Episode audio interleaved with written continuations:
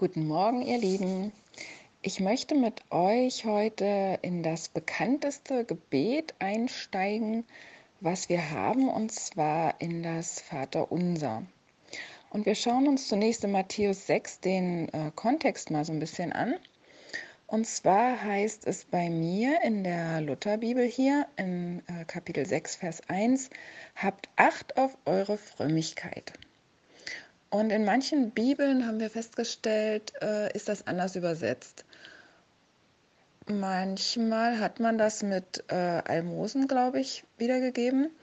Und das ist falsch. Also es geht hier um die Frömmigkeit. Das ist gar nicht so schlecht übersetzt. Besser wäre es noch mit Gerechtigkeit. Es geht um unsere Gerechtigkeit vor Gott, auf die wir Acht haben, so sagt es Jeschua, um das, wie wir leben, wie wir bestimmte Sachen tun. Er hat ja vorher äh, ganz gut erklärt und auseinanderklamüsert in dieser sogenannten Bergpredigt, dass es nicht gut ist, wenn es zwischen unseren Taten und unserer inneren Haltung eine Diskrepanz gibt.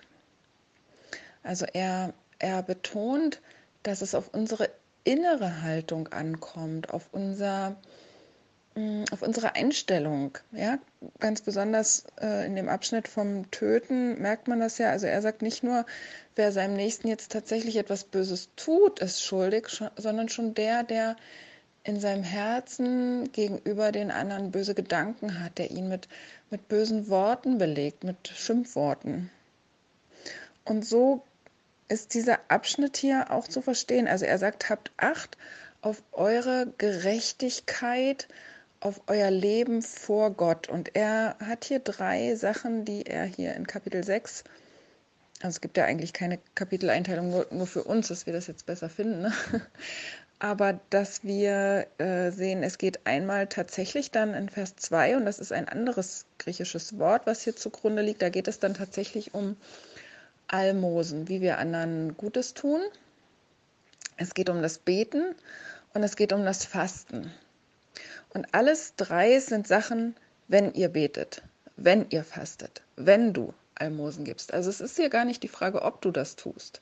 Du wirst es tun, sagt Jeschua, und wenn du es tust, dann sollst du es in einer gewissen Weise tun, so dass es Gott ehrt. Und so steht hier dann auch vom Beten, dass wir zum Beispiel nicht so sein sollen wie die Heuchler, was sind Heuchler? Das sind wieder Menschen, wo das Tun und das, das Wirkliche im, im inneren Herzenempfinden nicht übereinstimmt. Und äh, ich finde das oft sehr, also ich habe da ein starkes Empfinden dafür, bei welchen Menschen das so ist. Und das ist ein ganz komisches Gefühl, was das bei uns hinterlässt. Das ist nicht, das ist nicht klar, das ist nicht, nicht rein und, und Gott empfindet das natürlich noch viel stärker, weil er ja ins Herz sieht. Aber manchmal, ja, ertappen wir uns selber vielleicht auch dabei, dass wir nicht so ganz klar sind in unseren Motivationen, dass es uns vielleicht doch ein kleines bisschen darum geht, ähm, bewundert zu werden oder dass andere sehen, wie, wie gut wir das machen, wie fromm wir sind, wie eifrig wir Gott dienen. Und er sagt hier also, wahrlich, ich sage euch, solche Leute haben ihren Lohn schon gehabt. Also wenn es uns darum geht, dass andere uns bewundern, dann versäumen wir eigentlich den besten Teil der Sache und geben uns mit Peanuts zufrieden, weil Gott will uns belohnen. Dein Vater, der in das Verborgene sieht, wird dir es öffentlich vergelten. Also Gott sieht, was wir tun. Und wenn wir im Verborgenen, Jeshua ging ja auch oft an eine einsame Stätte, um zu beten. Ne? Wir erfahren, also er hat nicht geheuchelt, er hat das, das, was er gesagt hat, hat er auch getan. Er ging an, auf Berge, an einsame Stätten, um mit seinem Vater im Himmel zu reden. Und so empfiehlt er es auch uns, ja, wenn du betest, geh in dein Kämmerlein, schließ die Tür zu. Also mach das ganz, ganz privat zwischen dir und Gott. Und er sagt auch, dass wir nicht viel plappern sollen wie die Heiden. Das, das hört sich für uns vielleicht ein bisschen komisch an, weil die Heiden, die wir kennen, die beten überhaupt nicht. Aber das ist eine sehr neue Erfindung, dass Leute sagen, es gibt gar keinen Gott. Also die Heiden, die die damals hatten, die haben gebetet, halt zu ihren Götzen. Und vielleicht erinnert es euch an die Geschichte von äh, Elia und diesen Baalspriestern, die gerufen haben und getanzt haben auf dem äh, Berg Karmel.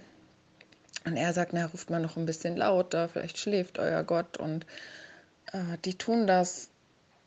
Aber bei Gott ist es nicht nötig. Wir brauchen nicht viele Worte machen. Uh, Jeshua sagte, ihr sollt ihnen nicht gleichen, denn euer Vater weiß, was ihr bedürft. Und das steht schon im Prediger 5. Da steht, sei nicht schnell mit deinem Munde und lass dein Herz nicht eilen, etwas zu reden vor Gott, denn Gott ist im Himmel und du auf Erden. Darum lass deiner Worte wenig sein. Also Jeshua wiederholt einfach nur Gottes Wort. Wir sollen nicht viele Worte machen, lass deiner Worte wenig sein. Und dann kommt ab Vers 9 dieses berühmte Gebet. Darum sollt ihr so beten. Er sagt nicht, darum sollt ihr genau das beten. Also ich glaube nicht, dass er das als eine Formel genannt hat, die wir jetzt alle runterrattern sollen, sondern ähm, ich werde da gleich noch näher drauf eingehen, wo das überhaupt herkommt, weil es ist ein ein altes Gebet. Er erfindet hier nichts Neues. Wir haben in, der, in den äh, Synagogen bestimmte Synagogengebete und die gehen auf Esra zurück, einige zumindest davon. Esra war ein Schriftgelehrter, der aus Babylonien kam, aus der Gefangenschaft und der das ganze ähm, spirituelle, geistliche Konzept des Volkes neu geordnet hat. Und er hat, wir wissen, äh, wie das in Babylon war, dass auch Daniel dort dreimal täglich gebetet hat. Und er hat diese Gebete alle eingeführt, um da eine gewisse Ordnung herzustellen. Und ein spezielles Gebet, was wir da haben, das ist das Shmone Esre. Das bedeutet übersetzt das 18-Bitten-Gebet. Aber da wurde vor einigen äh, Jahren, Jahrhunderten eine 19. Bitte eingeführt, ohne dass der Titel groß geändert wurde. Man nennt das jetzt einfach nach der Haltung. Äh, das ist das Amida-Gebet, weil man dort steht. Ja, Amida bedeutet stehen. Man äh, bringt das in einer stehenden Haltung vor. Und dieses Gebet, das wurde von Rabbi Gamaliel dem Zweiten um 90 nach Christus neu geordnet. Das ist ein äh, damals bekanntes Synagogengebet gewesen, was Jeschua auch kannte. Und dieser Rabbi Gamaliel, der Zweite, hat das neu ordnen lassen. Wir wissen, dass Paulus bei Rabbi Gamaliel gelernt hat, dass er dort seine Rabbinerausbildung gemacht hat. Das war also praktisch der, der Nachfolger, der Sohn von Paulus, seinem Rabbi Gamaliel.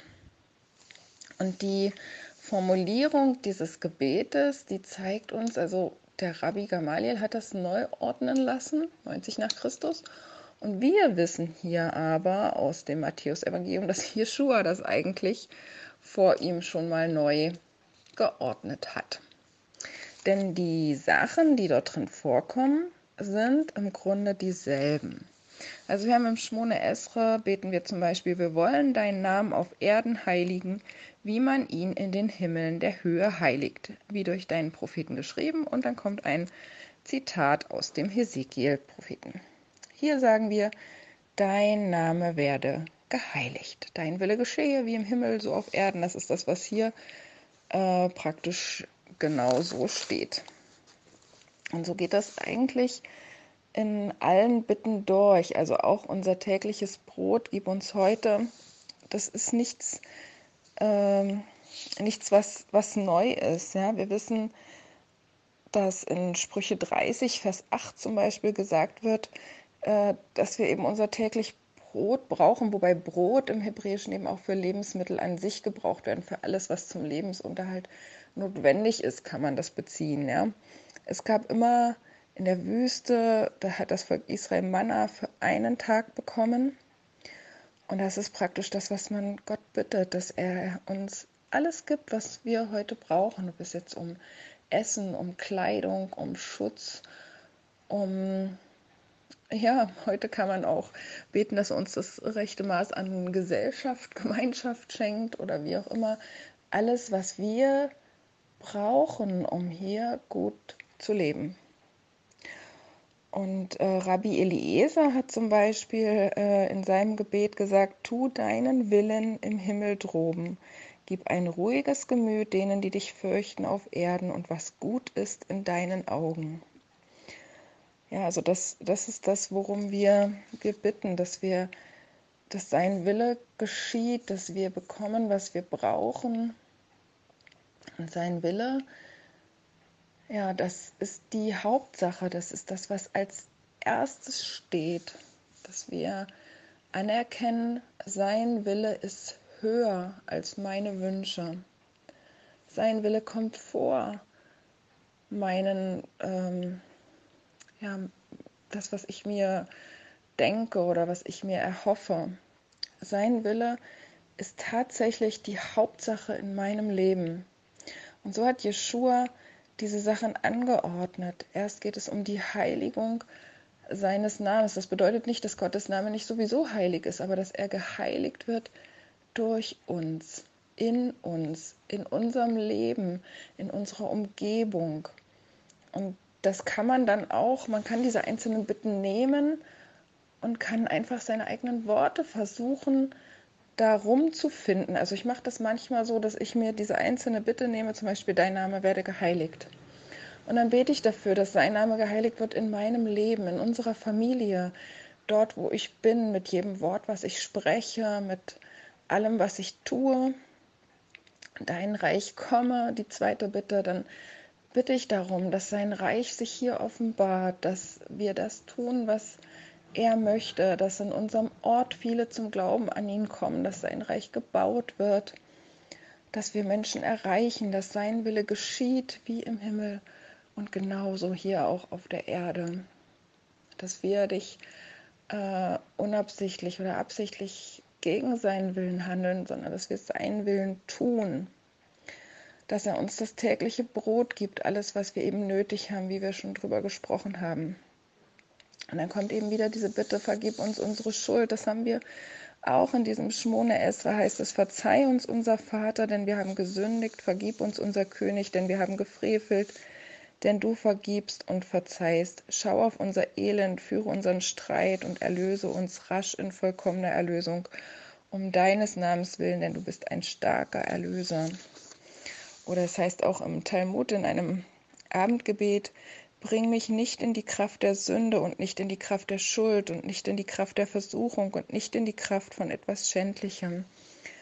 Also genau diese, diese alten Gebete, die jeder kannte in der Synagoge, die hat Jeschua einfach geordnet, hat ihm das wiedergegeben, hat gesagt, das ist die Hauptsache, worum ihr beten sollt. Und äh, es ist wichtig, dass wir beten, dass unsere Sünden vergeben werden, dass er uns hilft, auch unseren Schuldigern zu vergeben, eben denen, die an uns nicht richtig handeln. Und dass er uns nicht in die Versuchung führt. Ja, wir haben in, in 5. Mose, 5. Mose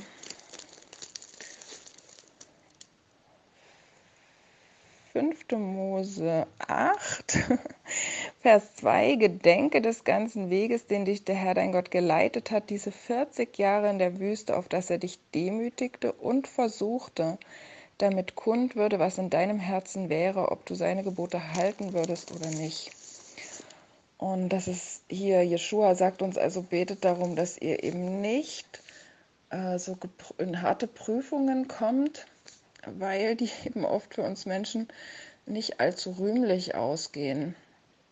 Also er war in, in ganz starker Bedrängnis, dass er Blut und Wasser geschwitzt hat und er konnte dem widerstehen.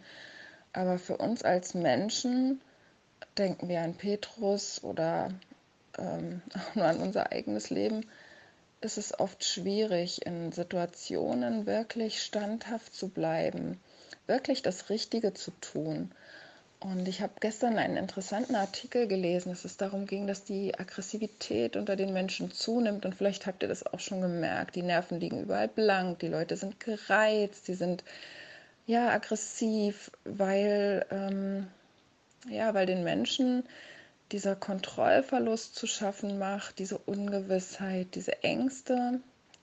Und es ist eine Prüfung für uns. Es ist wirklich eine Prüfung wie gehen wir mit dieser Situation um? Wie gehen wir mit Menschen um?